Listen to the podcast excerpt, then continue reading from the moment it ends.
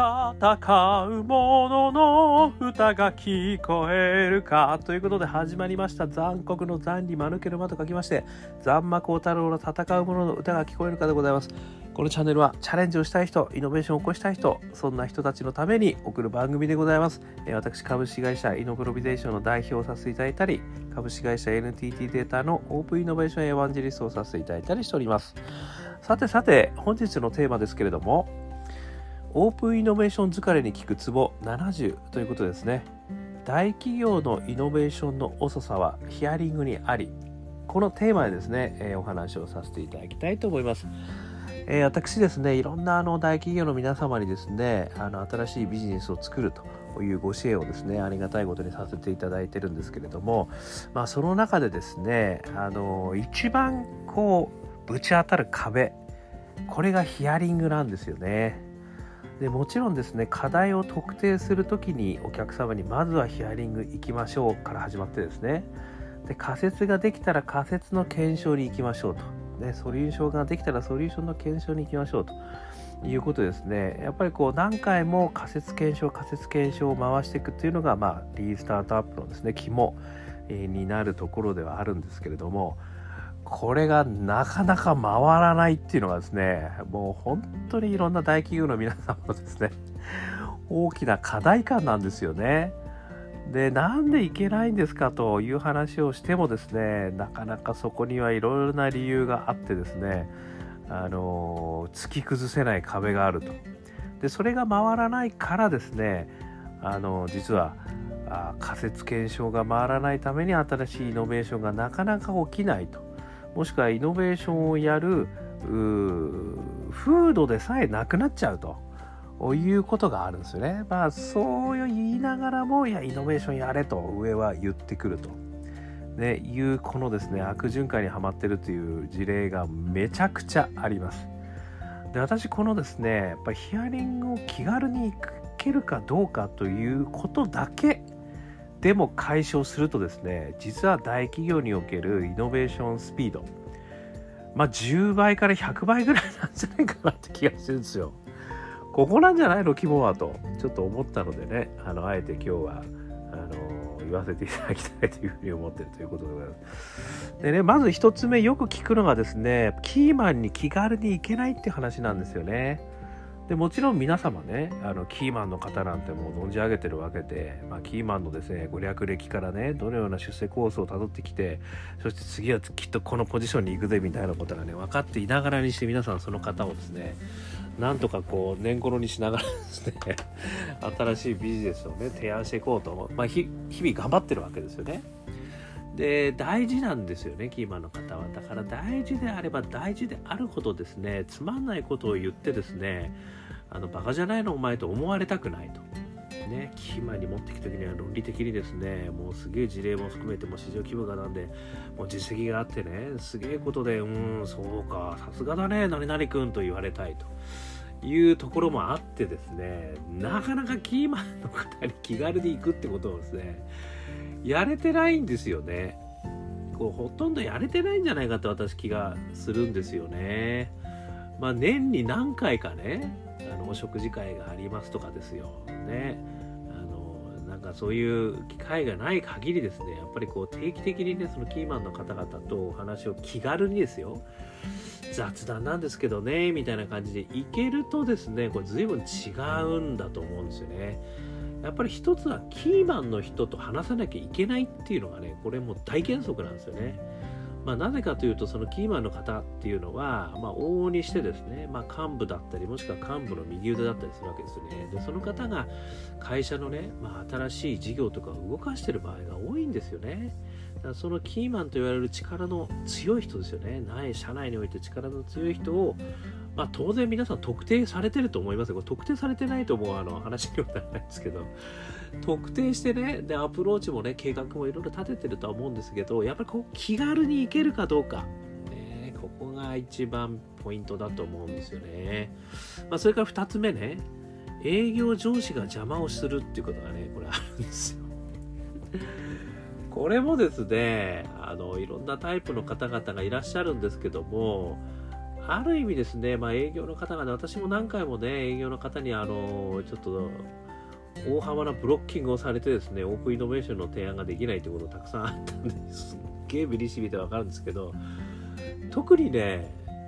なんかそんなわけのわかんないことにね俺の大切なお客様紹介できないよっていうね言い方をねされるケースがあるんですよねこれちょっとどういうシーンになるかよくわかんないんですけどまあある意味ね営業ねその方とのやっぱりリレーションシップがすげえ大事なんでねある意味その下手なこと言って嫌われたくないと。ねえー、ご迷惑をかけたくないと無駄な時間取られたと言われたくないというようなねいろんな考え方もありますよね。まあ、あとはあの上司がねいやお前ごときがの俺の大切なあのキーマンにね気軽に行くんじゃねえと。俺の知らないとこで勝手なことしないようにみたいなねもうわけのわかんないことをあの言われる方もいらっしゃいますよね。そういったところがね、これね、すごく大きなあの会社におけるですね、あのスピードをね、阻害してる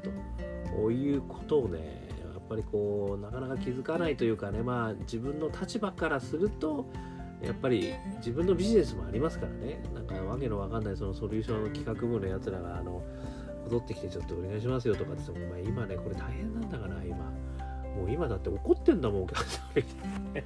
まあ確かになんかシステム障害とかある場合には難しいかもしれませんけども、ただね、やっぱりそれをね、できるだけサポートする側に回ってほしいということなんですよ。それをね、阻害するということにどれだけ損失があるかってことをまあ理解してほしいなっていうのね、まあ一つね、こういうこともあるんですね。まああと3つ目ですよね。これ自分としてですよ。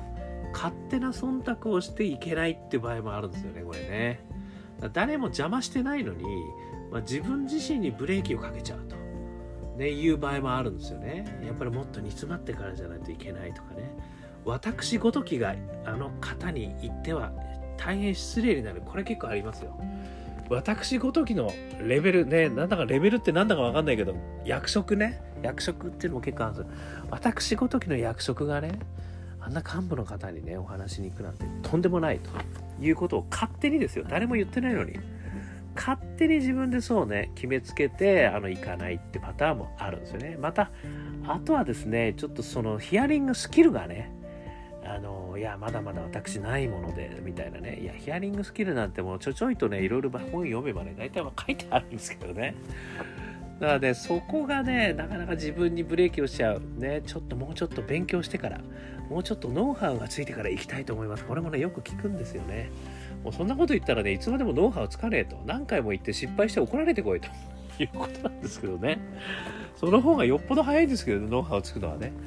なのでですね、この3つ、ね、キーマに気軽に行けるか、ね、営業上司が邪魔をしないか、ね、勝手な忖度をしてないか、ね、これね、なんだかんだ言い訳がね、こういったところにくっついてくるんですよ。ね。で、これはでもね、世の常、人の常なんです。ね、なぜかというとやっぱりですねなかなか皆さんあの自分が可愛いし自分の仕事が可愛いしねあのそういう意味ではこう立場が違うわけですよねだからソリューション担当の新しいビジネスを作る人がね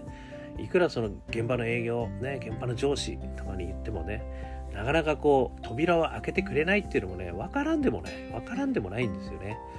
なのであのいきなりそういうことをね言いに行ってもやっぱりこう跳ね返されるっていうことがあるのでここで一つですね仕組み化っていうことがねやっぱり大事なのかなっていうのがちょっと今日のまメインテーマにはなるんですよね。まあ、仕組み化って何かっていうとやっぱりですねこの大企業におけるイノベーションをあの、まあ、担当として推進していくミッションをもらったらですねまずはねアイデアを考えるとかアイデーションとかあのビジネスモデル作るとかねいろいろあるんですけどヒアリング先を確保できるかどうかっていうことがね一つね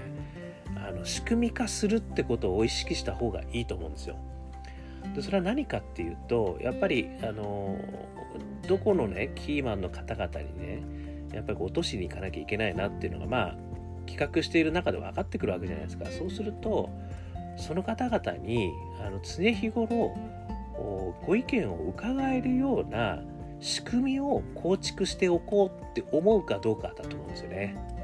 これが実はすごくイノベーションを起こすにはあの重要だと思います。要は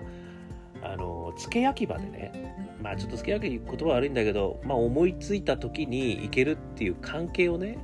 えー、取っていればいいんですけどなかなかねやっぱりキーマンであればあるほどね大事にしてるんですよみんなね。その気持ちも分かりますよね。なのでその大事にしているところをあの上司がねあの邪魔するからいけないんだとかね言ってみてもしょうがないわけですからそこに仕組み化を入れていくってことがねやっぱすげえ大事だなっていうのは今回ねちょっと私あのあるねところから学ばさせていただいたことなんですよ。でそれどんな仕組みかっていうと、まあ、常日頃そのキーマンの方々と何らかのねあのミーティングを持てるっていう会を開いておくってことなんですよね。でそれはね何でもいいんですよ。ね、定期的に勉強会でもいいしあとはね進捗会でも何でもいいんですけどまあその時にはね、まあ、結構稼働かかるんですよ。やっぱりねネタ持っていかなきゃいけないとかね。あのそこにあの毎回ねあちょっと面白いですよこれとか聞いてもらえるようなね、まあ、せっかく時間取ってもらうわけですから「こんにちはおじさん」じゃいけないわけですよね「こんにちはおじさんを」まあ、おばあちゃんって言ったらおばあちゃんはあの「こんにちはお兄さん」でもねお姉さんでもダメなんですよ。やっぱりそこには定期的にまあ、ある程度ねまあなんかちょっと面白いねって言われそうなネタを仕込むってことも込み込みなんですけどね。でそれであのやっぱりこう定期的にね行く機会、まあ、仕組みをねあの無理なく作っておくとですよ。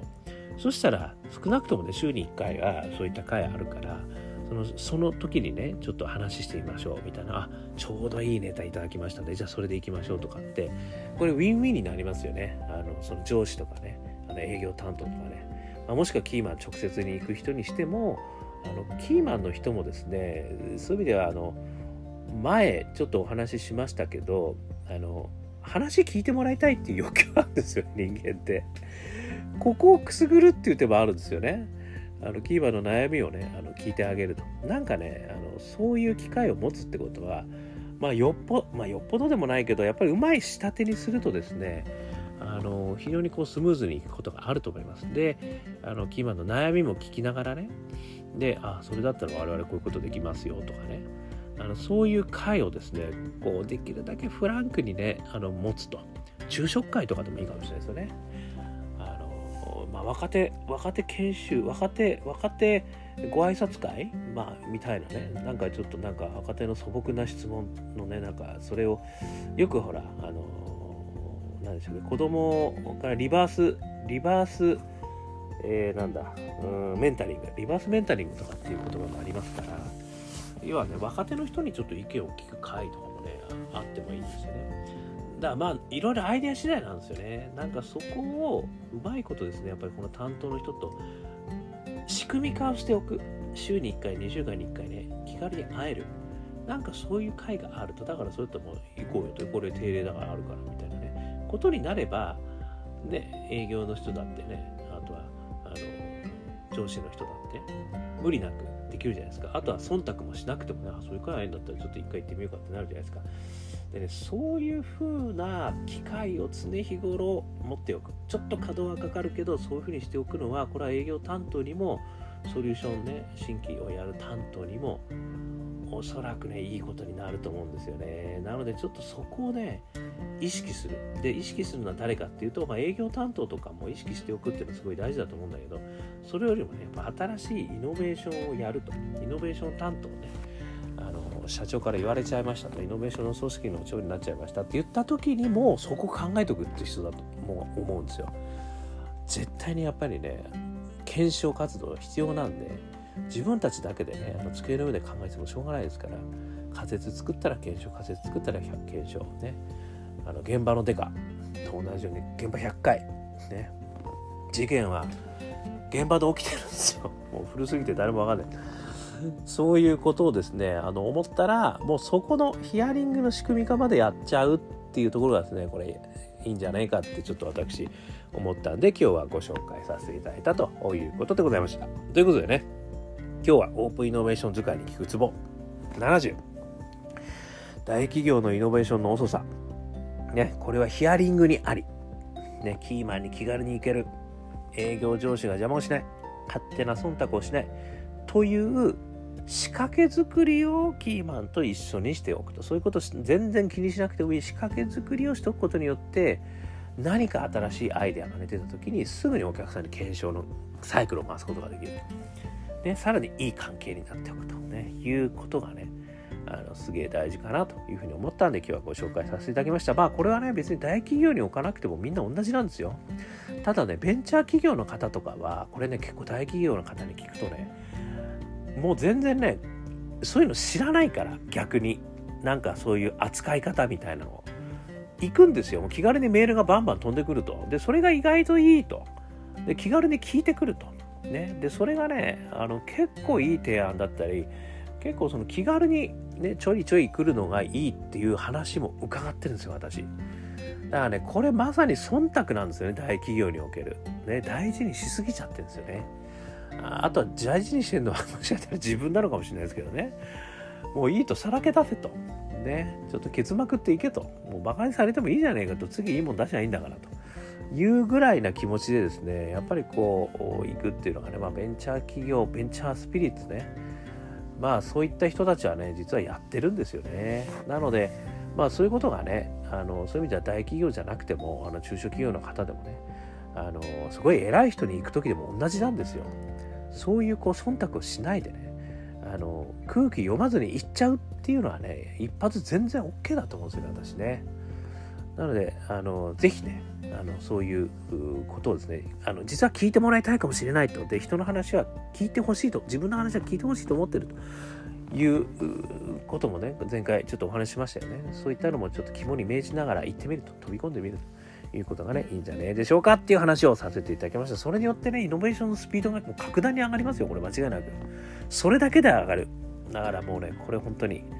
私はあのいろんな人から聞いてるんでちょっとそう思いましたということでご紹介させていただきました。ではですねあのこんな感じで今日は終わりたく終わりですけどあのもしよかったらね毎日こうやって配信してますんでいいねね登録していただけますと毎日配信されますね。あといいねシェア、ね、していただくと嬉しいです。あと残酷の残に丸けの間光る太郎のですねあの Facebook、Twitter ありますからそこにですねあの